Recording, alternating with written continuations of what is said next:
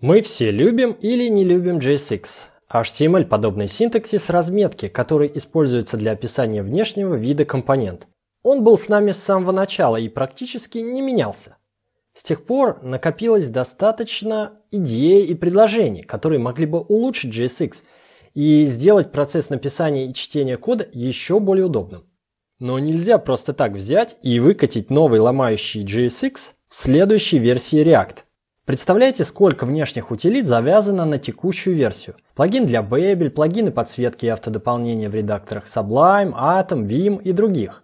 Встроенная поддержка в WebStorm и Visual Studio Code, и даже компилятор TypeScript умеет конвертировать JSX в нативный JavaScript своими собственными силами.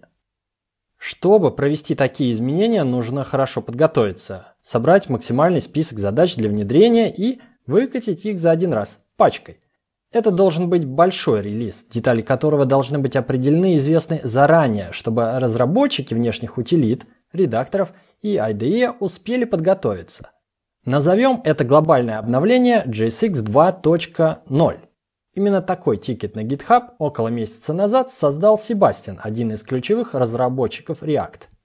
Кстати, сам JSX используется не только в React, но и в проекте под названием Reason от того же Facebook – Reason – это язык, внешне похожий на JavaScript, но с функциональным привкусом и построенный поверх компилятора OCaml. Так вот, JSX там немного отличается от того варианта, который мы используем в React.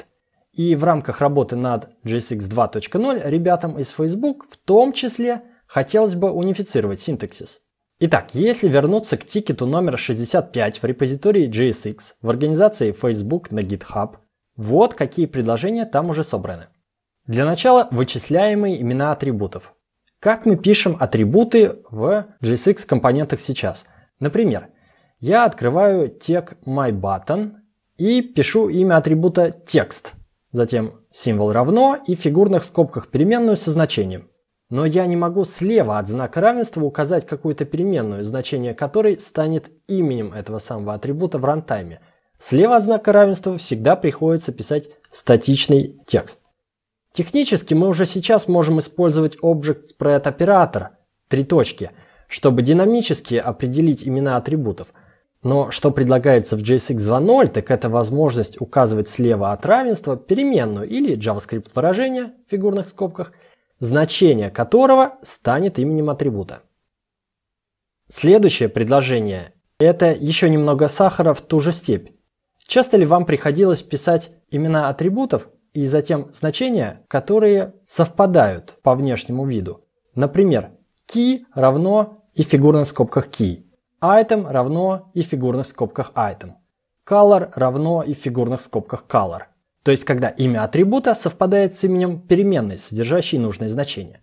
Если проводить параллели, в ECMAScript 2015 уже есть удобный синтаксис создания объектов. В фигурных скобках пишем имена переменных через запятую и получаем объект с полями, имена которых совпадают с именами указанных переменных, а значения полей со значениями этих переменных. JSX хотелось бы иметь аналогичную возможность. Например, в открывающем теге myComponent в фигурных скобках через запятую пишу несколько переменных key, item, color, и они соответственно передаются в компонент как props с именами key, item и color. Еще одно неудобство в текущей версии. Если мы хотим передать в качестве значения число, его приходится оборачивать в фигурные скобки. Например, count равно и в фигурных скобках 10. А почему бы не написать просто count равно 10? Без фигурных скобок и без кавычек. Так что ждем в JSX 2.0. А что насчет ветвления if, else? Сейчас, если мы хотим вывести тот или иной компонент, в зависимости от каких-то условий, приходится прибегать к тернарному оператору или оператору логического и, конъюнкции, тем самым двум амперсандам. А более наглядная конструкция if в языке JavaScript не является выражением, возвращающим какое-то значение. Поэтому в текущей версии JSX мы не можем использовать простой if в фигурных скобках. Предлагается ввести так называемые do expressions, которые позволят использовать if, for и другие чисто императивные конструкции внутри JSX. Наконец, зачем нам вообще нужны фигурные скобки вокруг выражений? Что если я напишу так, открываю тег div, затем пишу выражение x плюс y и закрываю тег div? Сейчас на экран выйдет текст x плюс y, обернутый в div. Чтобы вычислить выражение x плюс y как сумму двух переменных, нужно их обернуть в фигурные скобки. Однако, как пишет автор предложения, практика показывает, что простой статический текст внутри JSX встречается гораздо реже, чем вычисляемые выражения. Так что давайте поменяем синтаксис следующим образом. Выражение теперь не нужно будет оборачивать в фигурные скобки, а статический текст нужно будет заключать в кавычки. Получается, что мы отказываемся от фигурных скобок в одном месте, но добавляем кавычки в другом. Что лучше, что более читаемо, дискуссия все еще идет, и в комментариях есть несколько альтернативных предложений. А как вам XML namespace в JSX? Один из аргументов за – это то, что сейчас мы имеем два зарезервированных атрибута – key и ref. А что, если бы мы могли писать их как React двоеточие key и React двоеточие ref с namespace? Да и сами компоненты можно было бы разложить по namespace. Хотя, на мой вкус, это все может слишком далеко зайти.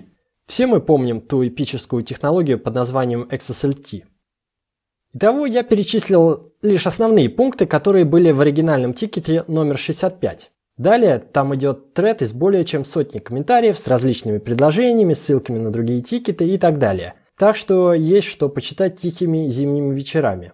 В любом случае, когда придет время релиза, а это, думаю, будет не скоро, мы его не пропустим. На этом пока все. Пишите на React и процветайте.